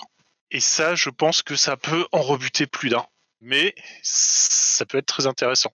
C'est d'autant plus intéressant que euh, avec Shuba, on, on essaie de faire un jeu sur ce genre de, de principe. Mais il faut vraiment le prendre en compte, quoi. Il faut l'annoncer dès le départ. Euh, c'est sûr que quand on veut faire du jeu de rôle en disant moi je fais du roleplay à donf, c'est-à-dire je me lance dedans, donc tout ce que je dis, c'est ce que dit mon personnage, et tout ce que je, décris, c'est ce que fait mon personnage, etc. Dès qu'on met du méta et dès qu'on commence à avoir des actions en sinusoïdal, à savoir que quand je suis au plus bas, c'est mon, je suis dans mon personnage, je joue le rôle, je fais la scène, mais quand je suis au plus haut, d'un seul coup, je sors, ça c'est le joueur qui prend la main. Euh, il faut en être bien conscient et il faut justement cadrer ce genre de choses avec des moments purement euh, joueurs, enfin personnages on va dire, et des moments purement joueurs dans lesquels on intervient au niveau de la partie diégétique de, de, le- de, de ce qui est en train de se passer. Voilà, c'était mon intervention. Merci Virgile. Alors moi, je suis encore plus optimiste parce que euh, je trouve qu'il y a une, une parenté assez forte euh, entre le, le jeu sans MJ et le jeu solo. Et donc, il y a beaucoup d'outils du jeu solo qui peuvent être réinvestis dans le jeu sans MJ. Euh, D'ailleurs, c'est le propos aussi de la vidéo hein, du bon MJ, ils en parlent assez longuement. Euh, notamment tout ce qui est euh, oracle, hein, c'est-à-dire un oracle, c'est on pose une question fermée, par exemple, est-ce qu'il y a quelqu'un dans cette est-ce que j'entends un bruit de l'autre côté de la porte? On tire une carte et on va avoir une réponse oui et ou oui mais euh, non et etc. Donc on va avoir les, les et donc c'est c'est un, un point d'appui pour commencer à imaginer ce qui se passe. Après on peut aussi utiliser les oracles pour poser des questions ouvertes. Dans ce cas-là on va piocher des mots euh, ou des images euh, qui vont nous inspirer. Euh, donc euh, euh, si si je je, je je pioche voilà une carte euh, là avec un, encrier, une plume. Voilà, tu, oui, on entend, tu entends quelqu'un qui est en train de d'écrire de l'autre côté de la porte, qui est en train de, de, de surtout la, la plume gratter le, le- un parchemin. Donc voilà, tous ces, outils-là, hein, donc euh, euh, du jeu solo, hein, les, les oracles, euh, peuvent prendre cette partie de, scénariste du, MJ. Et après, la différence, c'est qu'on va pas, la, cohérence, elle va pas être au moment où on va, elle va pas précéder, elle va, elle va être construite après coup. C'est-à-dire que le collectif de joueurs va réfléchir pour donner du sens euh, à ce qui, a été posé euh, après coup. Et c'est là qu'on va rejoindre l'émergence euh, qu'on évoquait tout à l'heure. Voilà, j'ai fini. Je passe la parole à Kanjar, du coup. Oui, il m'est revenu une autre, idée que je commence à essayer de mettre en place bah, sur, un, projet de jeu sans MJ. Pour essayer de, combler le- l'absence de d'arbitre, de référent d'univers, de, de rôle de, de multi-acteur, celui qui va faire tous les, tous les PNJ, euh, c'est de définir un certain nombre, euh, un certain nombre de domaines. C'est ce qui est fait dans les, dans les jeux Belonging Outside Belonging, qui est une famille de jeux euh, sans MJ. Euh, il va y avoir des, il peut y avoir des thématiques, mais on peut le faire avec certains éléments de décor, avec des factions, avec des choses des choses euh, peut-être plus concrètes. Et euh, à chacune de ces thématiques, à chacune de ces factions, euh, donc à chacun de ces domaines, va pouvoir être affecté, euh, va, être affecté un ou une joueuse. Et à chaque fois qu'une question va se poser qui aura trait à l'une à ce domaine en question, eh bien c'est le joueur référent qui va devoir intervenir ou qui peut passer la main à quelqu'un d'autre, mais c'est lui qui a à l'origine la primeur pour, pour intervenir. Ça permet de gagner du temps, d'éviter de se poser des questions, d'éviter de se dire est-ce que je suis sûr que ça va plaire aux autres ou pas. euh, Et on peut faciliter, faciliter les choses en, en définissant des, des domaines dans lesquels les, les joueurs sont référents. Ce qui se fait euh, au fur et à mesure de l'avancée de la partie. On n'est pas obligé de tout définir à l'avance. Euh, mais à partir du moment où on voit émerger un nouveau, un nouveau domaine, on peut très bien dire bon ben voilà, qui veut se charger de ça Euh, On est en train d'explorer une île déserte, on se rend compte qu'il y a des indigènes qui vivent déjà sur euh, place. Euh, qui veut être les référents de, des peuplades indigènes Merci Kanjar. John? J'ai deux propositions aussi sur le rythme. Dans les jeux qui n'ont pas de MJ ou qui pourraient ne pas en avoir, euh, je pense tout ce qui est euh, pour la reine et descendant de pour la reine. Euh, il, y a, les tours de parole formels. Et un tour de parole formel, en fait, il, va donner le temps à chacun de réfléchir à, à sa proposition, et à ce qu'il a envie de faire et ce qu'il a envie d'amener euh, au jeu, et du coup d'amener aussi quelque chose qui peut être bien fichu parce qu'il va pas être dans l'improvisation totale.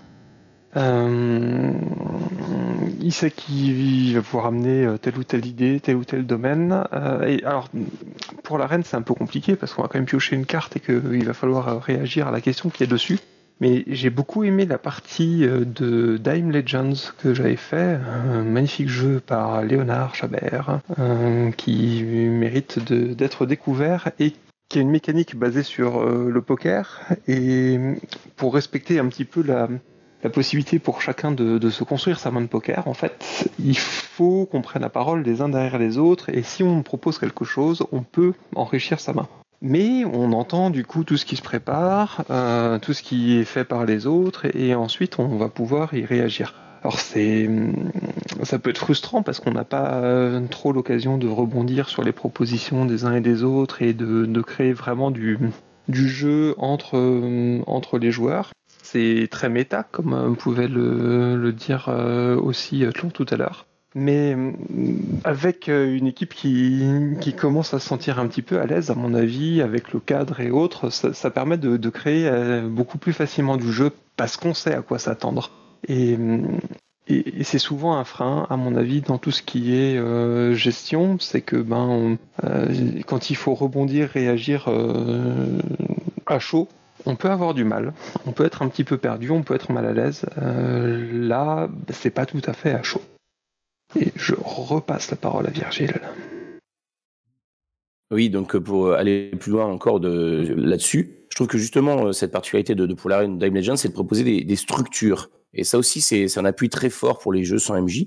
Euh, c'est des jeux qui peuvent être très structurés. Donc, je pense par exemple à Fiasco, où il y a un découpage en deux actes, avec un, un- un- une pause au milieu. Euh, et euh, il y a et puis les épilogues à la fin. Dans Montségur 1244, il y a plus, il y a, il y a quatre actes, il y a un prélude, euh, il y a aussi euh, les, épilogues. Enfin, ce sont des jeux qui sont euh, très très cadrés et qui, qui vont donner donc une, une structure. Pareil pour Face au Titan, hein, on va avoir plusieurs phases qui viennent rythmer la partie et qui vont donner aussi des contraintes. Je pense que c'est important aussi ce, ce- cette idée-là de, de structure et de contraintes euh, pour, euh, pour pour pouvoir euh, faire que la partie se déroule bien et qu'on arrive à euh, justement il y, a, un côté qui est très intéressant aussi dans Face au Titan je crois que ça a été repris de, de, de Sword Wizard Master qui est la feuille des motifs. C'est-à-dire qu'on a on a euh, des au fur et à mesure de la partie on va inscrire des, des, mots qui vont être introduits dans les scènes et on est obligé au fur et à mesure de, l'évolution de la partie de re- repartir de, de, de trouver des échos avec ces thèmes là donc ça garantit une cohérence, ça garantit euh, une, unité de ton sur la partie, puisqu'on on est obligé de rebondir on est obligé de tenir compte de ce qui s'est dit avant. Et c'est euh, structuré sur une feuille euh, qui, est, qui, consultable par tous les joueurs. Voilà. On a Uz à l'écrit qui parle des machines à saucisses, qui est ce, ce terme à la fois péjoratif mais aussi amusant, qui évoque les systèmes qui vont mécaniquement construire différentes, différentes scènes euh, de façon peut-être un peu automatique. Mais pour le coup, ça structure et ça permet de se passer plus facilement d'un MJ. Asgard nous fait remarquer à l'écrit également que on voit qu'on cherche des, solutions qui ont tendance à être structurantes, ce qui fait un, rappel de, la notion d'autorité de MJ qui apparemment, enfin, qui ne fait pas que consensus, voire pas du tout parce que ça n'a aucun sens. John? Ouais, je vais, je répondre en fait. euh, j'ai longtemps fait des formations BAFA. Et en formation BAFA, j'ai vu défiler des, des centaines de stagiaires, hein, parce que ça a duré longtemps, je suis vieux. Euh, j'ai eu le temps de faire quelques dizaines de formations avec une vingtaine de stagiaires. Et il y a toujours un moment où euh, on, on demande aux, aux futurs animateurs de, de créer des animations et de proposer des animations. Et les trucs les plus casse-gueule, c'était généralement les trucs un peu créatifs. Les moments où il fallait bricoler, peindre, dessiner, créer, euh, inventer une histoire ou autre. Parce que euh, très souvent, on manquait de cadre, en fait. Et euh, pour nous donner un maximum de liberté, on nous disait, vous pouvez faire ce que vous voulez avec les outils que vous voulez. Il n'y a rien de pire, en fait, pour qu'on passe énormément de temps à se demander ce qu'on va faire. Et euh, du coup, je, pense que euh, pour créer euh, quelque chose, et encore plus quand on est plusieurs, structurer, c'est bien. Apporter une, une limite. Obliger à jouer avec un cadre, c'est ça qui, qui va rendre les choses sympas. Et c'est aussi ce qu'on fait en, en improvisation où même si rien n'est défini à l'avance, eh ben, on va demander au public euh, un lieu, un type de scène, une action, un, objet. Et à partir de ça, on va euh, réussir à, créer euh, quelque chose. Si on, on les lâchait dans le grand bain sans rien, eh ben, ça, pourrait être beaucoup moins intéressant, beaucoup plus plan-plan. Mais le, cadre, en fait, il, va servir de, de support à, à l'imagination, à la créativité, à faire ressurgir euh, des souvenirs de nos expériences passées et, à rendre les choses euh, intéressantes. Donc, euh, ouais, moi, ça me, me fait pas peur en fait qu'il y ait un cadre et qu'il y ait des propositions qui soient faites, que ce soit par un MJ, par un scénario, par un jeu, par des règles, par mes, mes compagnons de partie, quels qu'ils soient. C'est à partir de ça qu'on va créer quelque chose d'utile. Puis j'espère que de temps en temps, ils pourront aussi répondre- rebondir sur mes propositions. Merci. Moi, je voulais euh, revenir sur la, la- le, deuxième, euh, le deuxième mouvement, c'est-à-dire de partir d'un jeu euh, sans MJ pour aller vers un jeu avec MJ, euh, ce qu'on n'a pas beaucoup parlé. Euh, moi, ça m'est arrivé qu'une seule fois en tant que joueur. hein, J'étais joueur et donc euh, c'était un jeu de, de type Bob. Et en fait, ça se faisait assez facilement puisque euh, il suffisait de redonner euh, les cadres, de les domaines euh, répartis dans, les mains du, meneur de jeu. Euh, donc ça, s'est fait assez naturellement. Je pense qu'il y a des jeux, il y a certains jeux, par contre, qui sont très très structurés, où ça devient plus compliqué, voire ça, vide complètement de, sens le, jeu. Par exemple, je, n'arrive pas à m'imaginer un fiasco avec un meneur de jeu parce qu'il a, il a vraiment une structure très particulière. Euh, on- ce serait plus du tout un fiasco pour moi.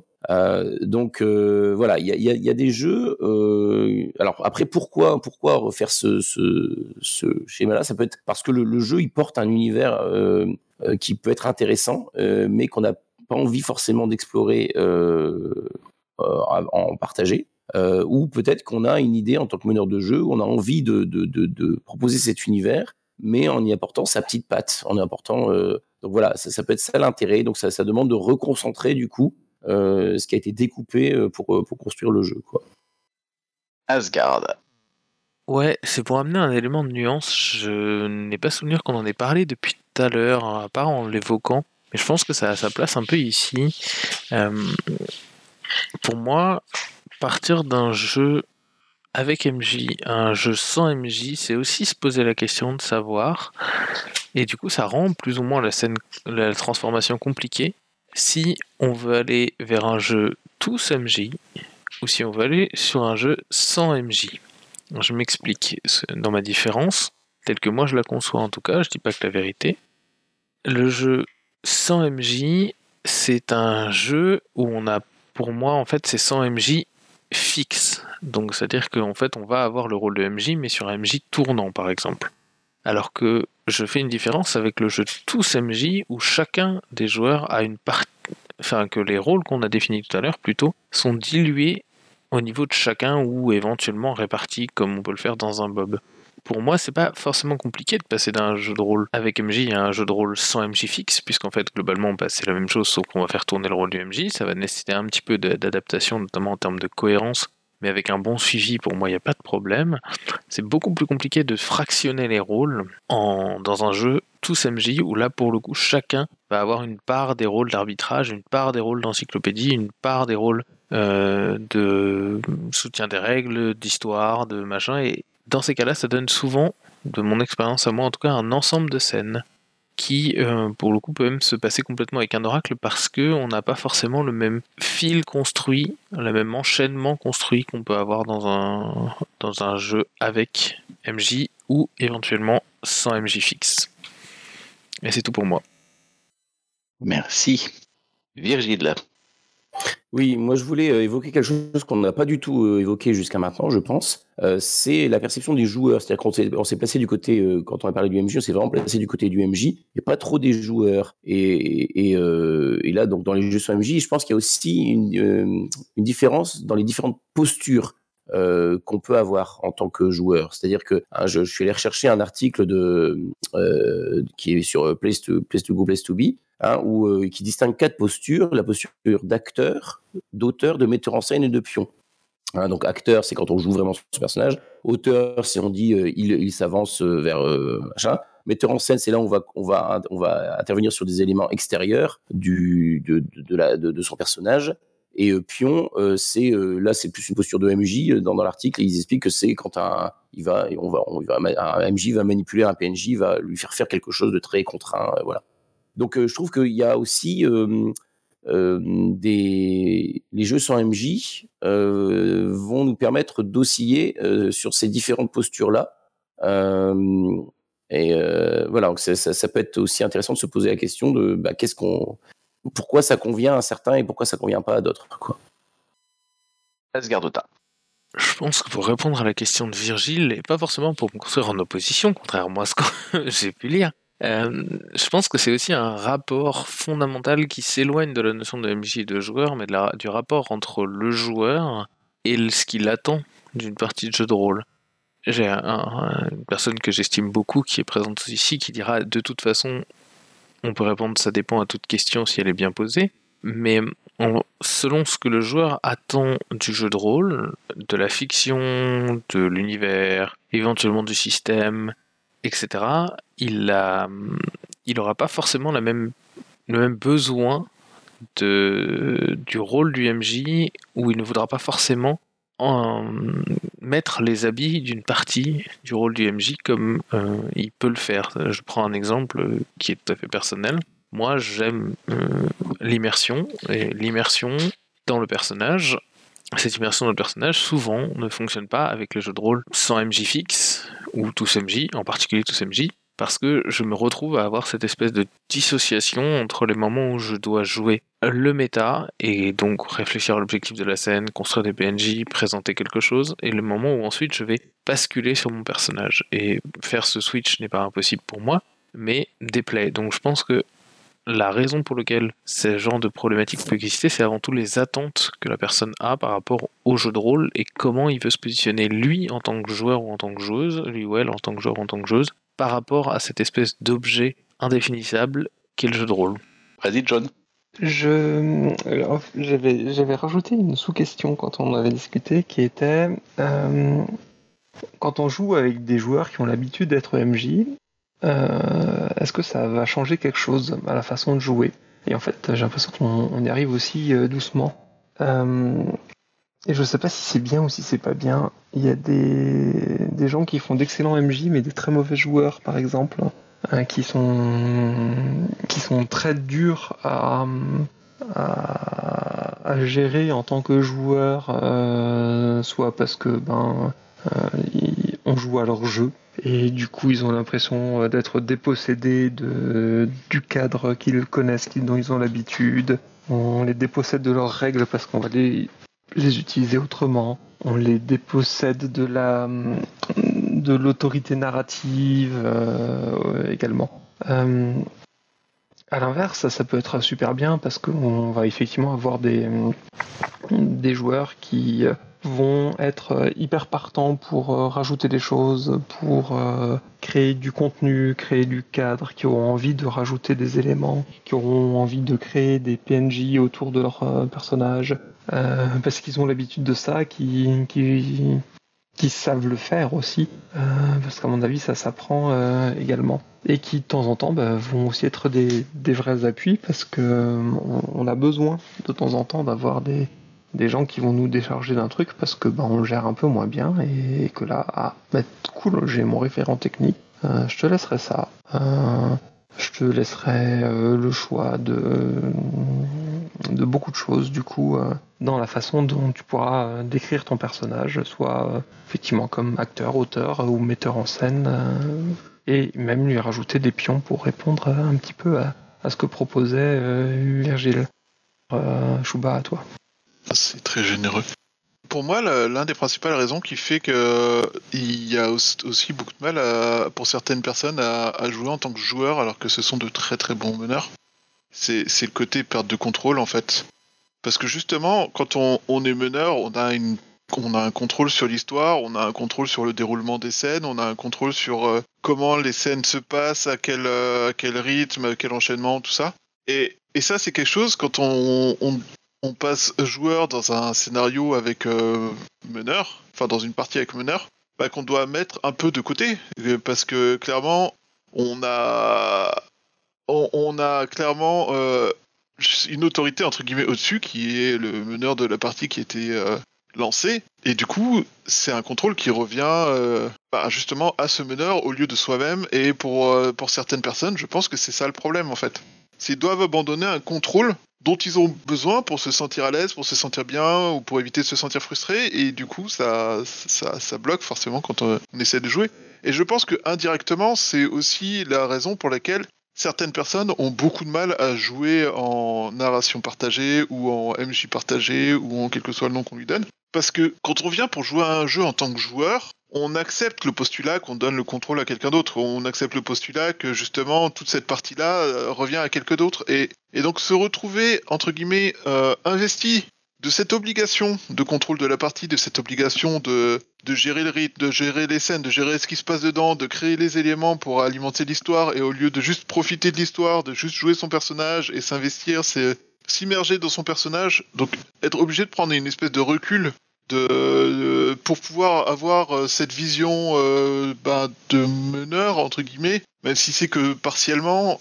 En plus de son jeu, ben ça ça demande un contrôle que qu'on n'a pas forcément, enfin qu'on n'a pas en tant que joueur, et ça demande du coup euh, de faire des efforts qu'on n'aurait pas euh, en tant que joueur. Tout à l'heure, quelqu'un en parlait en disant que ça ça demandait un- une vision de, meneur que c'est et, que du coup c'était pas tout à fait la même chose mais euh, je pense que c'est ça en fait. Principal problème pourquoi est-ce que euh, certains sont contre euh, la vision partagée enfin le, MJ partagé? Parce que soit ils doivent abandonner le contrôle alors que bah ils ont plutôt tendance à apprécier ça soit ça les oblige à prendre un contrôle dont ils ne veulent pas. Et donc à à, se retirer entre guillemets de leur personnage de la scène de, du jeu strict théâtral et donc euh, de leur personnage est centré sur leur personnage. Et ça demande des efforts, ça demande euh, un, travail qu'ils n'avaient pas, en- enfin qu'ils qu'ils pas de faire en tant que joueur en fait. Et euh, comme dit DVH à l'écrit, sortir de l'immersion pour faire la partie euh, méta. Et c'est clair que là, c'est un calcul, enfin c'est des calculs, une vision et un recul que tout le monde n'a pas envie de, de prendre à charge pendant qu'il est simple entre guillemets joueur. Et donc voilà, je vais passer la parole à Kanjar, euh, enfin si tant est qu'il accepte que j'utilise les faits qu'il n'y ait pas eu de plus un derrière pour lui passer la parole. Eh ben, moi, je vais directement la retransmettre à Virgile.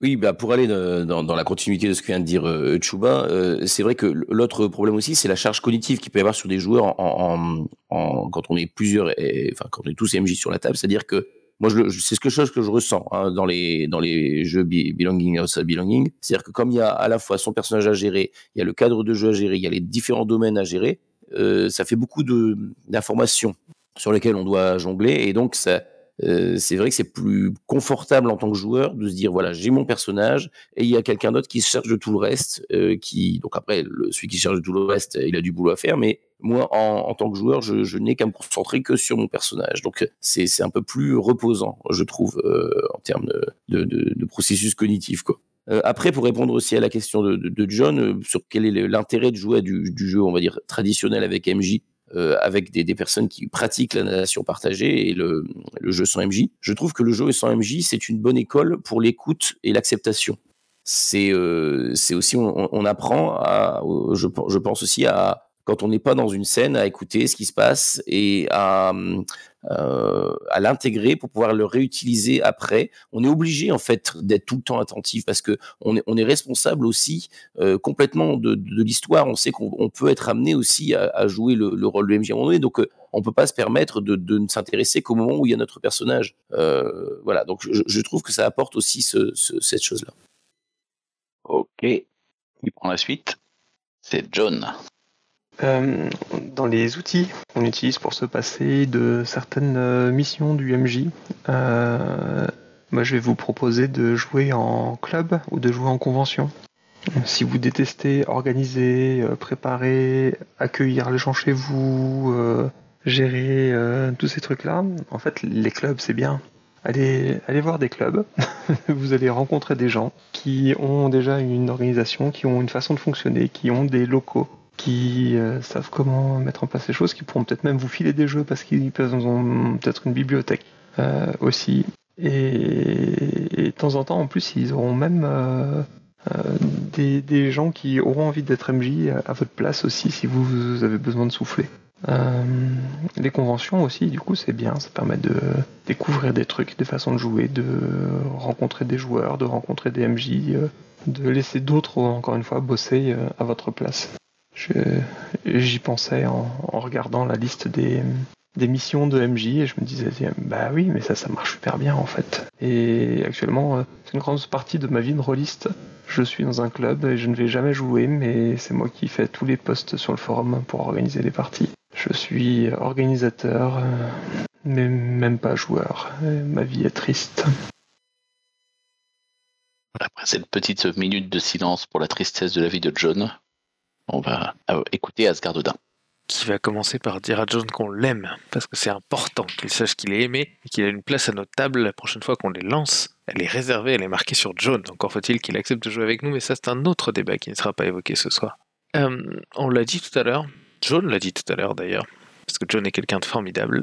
Euh, quelque chose qui peut se faire pour passer, construire une boîte à outils, avoir ça dans sa trousse à outils. Et euh, il a été dit aussi tout à l'heure sur le fait justement de euh, d'encourager euh, les, les, personnes à prendre un, peu de place, un peu plus de place, euh, offrir en cadeau la description d'une scène, la description euh, d'un PNJ, la description d'une émotion, la description d'une musique, la description de je ne sais quoi, ou même de manière générale, passer la gestion de la musique, passer la gestion de trouver, trouver une illustration, passer la gestion d'écrire un petit texte d'ambiance, passer la gestion de n'importe quoi. Faites passer le flambeau, passer la main, passer le contrôle. C'est un bon moyen aussi de passer du MJ au sans MJ, même partiellement. La narration partagée, c'est super pour ça, pour diminuer cette espèce de pression, parce qu'en fait, on dit passer, mais on n'est pas on n'est pas passé. c'est- le jeu de rôle, on sait depuis longtemps que c'est pas du noir ou du blanc. Il y a tout un échantillon de couleurs, de gris, de nuanciers, dont, même certains qui sont inven- inventés en cours de partie. Et donc, du coup, euh, ça peut être sympa de lâcher du lest et d'encourager, et dans l'autre sens aussi, à un moment donné, de reprendre du contrôle, qu'il y ait une personne qui en reprenne à un moment donné en disant Bon, écoutez, euh, voilà, moi j'ai fait des parties de Ribbon Drive euh, bah, avec Kanjar qui, qui est là. Bah, c'est Kanjar qui gère la partie gestion de la musique. Voilà, hop, le rôle on le file à une personne. On- tout le reste on le garde en narration, contrôle partagé, en tout ce Mais la gestion de la musique, pour des raisons de placement matériel, hop, on file ça à Kanjar parce que c'est un gars sûr, parce que c'est un gars compétent, et hop, on enchaîne. Voilà, ça, peut être aussi, euh, ça peut être aussi une façon de, de reprendre des rôles, et c'est aussi une façon de dédramatiser aussi beaucoup d'émissions de MJ. Je lisais un article de Eugénie sur euh, Je suis pas MJ, mais qui euh, parlait de liminal de KF, qui sont des micro-scènes de 5 minutes, sans MJ, basées sur de la musique. Et euh, ça aussi, c'est une bonne façon de passer de l'un à l'autre. On pourrait très bien décider d'inclure ce mécanisme-là dans une partie classique de jeu de rôle pour représenter un rêve, pour représenter n'importe quoi. Ou euh, au contraire, partir dans l'autre sens, partir de ces micro-scènes pour passer avec un MJ. Je pense qu'on est aujourd'hui dans une époque où on a beaucoup plus de liberté et de capacité d'évoluer et de passer de l'un à l'autre, de lâcher du contrôle et d'en reprendre, et de faire en bonne intelligence pour justement euh, s'en priver. Quoi. Ce serait dommage de s'en priver. Ah, Merci Edgar Dodin pour toutes ces choses bien positives. Peut-être euh, y a-t-il d'autres euh, d'autres choses qui n'ont pas été dites et que vous voudriez dire sur la question du jeu avec MJ ou sans MJ, qui serait pas forcément rentré dans le cadre des questions posées, dans le cadre des des éléments qu'on voulait faire avancer. euh. voilà, c'est le c'est peut-être le moment d'en parler si jamais vous avez l'impression qu'il y a un manque. Asgard Dodin.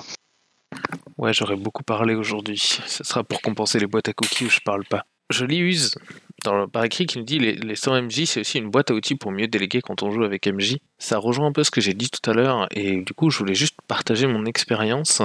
J'encourage euh, tous les MJ qui nous entendent, toutes les MJ aussi d'ailleurs, à tester euh, plusieurs fois des jeux sans MJ. Alors, euh, je dirais de qualité, mais chacun retrouvera euh, midi à sa porte à ce sujet, je donnerai pas de nom. Mais je les encourage euh, parce que c'est difficile, vraiment, c'est difficile. C'est en particulier au début. Pour la première fois, j'ai un souvenir très ému d'un truc où je me disais, mais ça va pas le faire du tout en fait. Qu'est-ce que c'est que ça? Et pour autant, je dirais pas aujourd'hui que ça fait partie de mes jeux de rôle préférés, loin de là. Je pense que j'aime, à titre personnel, toujours la position d'une espèce d'autorité. Mais euh, pour tout un tas de raisons, notamment que j'ai cité tout à l'heure sur l'immersion.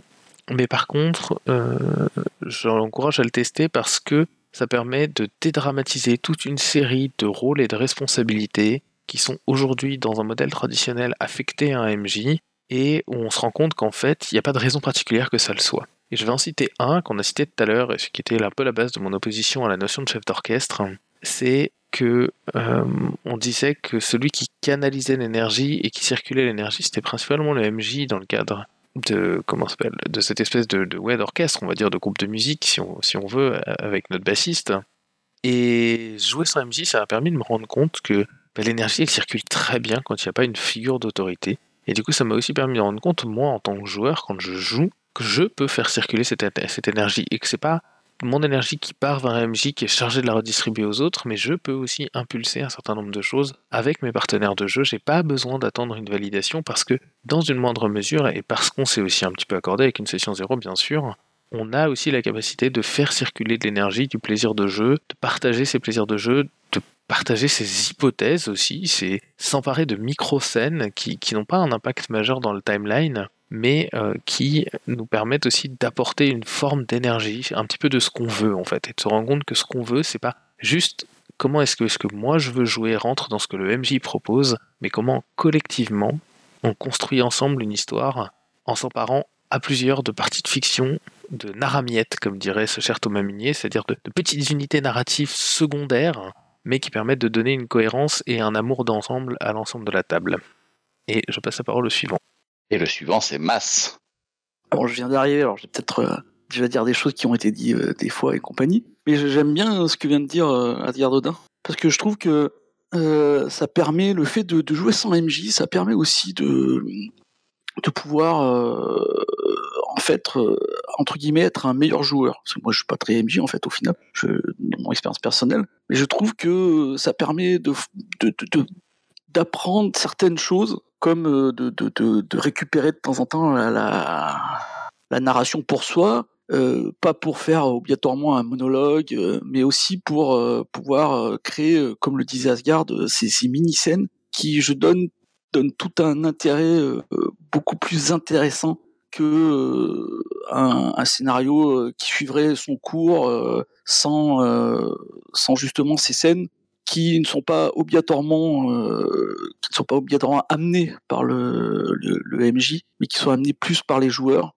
Et, et d'ailleurs, ça permettrait aussi, bah, ça permet aussi au MJ quand il fait ses jeux sans MJ d'apprendre à appréhender ces, ces moments-là et de, de pouvoir euh, bah, de pouvoir euh, justement s'y accorder et euh, amener amener une circulation plus intéressante de la parole autour d'une table avec des scènes qui me paraissent moi beaucoup plus intéressantes. Donc voilà, je trouve que je suis pas sûr qu'on doit opposer obligatoirement les jeux sans MJ avec les jeux avec MJ. Je pense que l'intérêt des jeux sans MJ, ça permet aussi bah, d'apprendre plus facilement à, bah, à, rentrer dans des scènes, à pouvoir se les approprier euh, que lorsqu'on est euh, que joueur ou que MJ où euh, on voit que bah, l'autorité elle est qu'une seule personne donc on n'ose pas. On n'ose pas se dire ah bah attends moi j'ai envie d'inventer un PNJ pourquoi je pourrais pas le faire alors que même si le MJ l'a pas fait lui pourquoi je pourrais pas le faire? Et si le et si le si le PNJ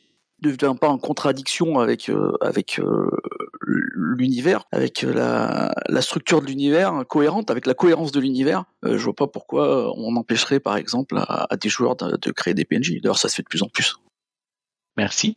Je vais faire une, une vilaine surprise à Virgile et lui demander s'il veut s'il veut conclure cette boîte à chocolat. C'est à toi, Virgile.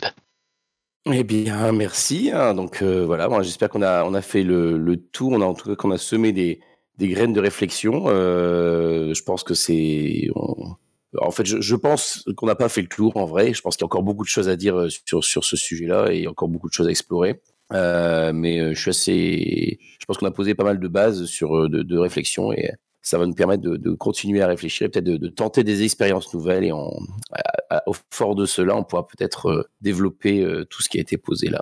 Donc en tout cas, je voulais remercier tout le monde, tous les participants, euh, toutes les personnes qui sont intervenues ce soir. Hein, et, voilà, je vous, donne rendez-vous peut-être pour une prochaine boîte à chocolat.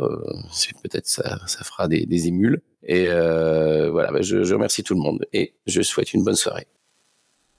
Et pour ma part, je souhaiterais remercier encore une fois Asgardodin pour sa gentillesse, son accueil et son soutien technique. A bientôt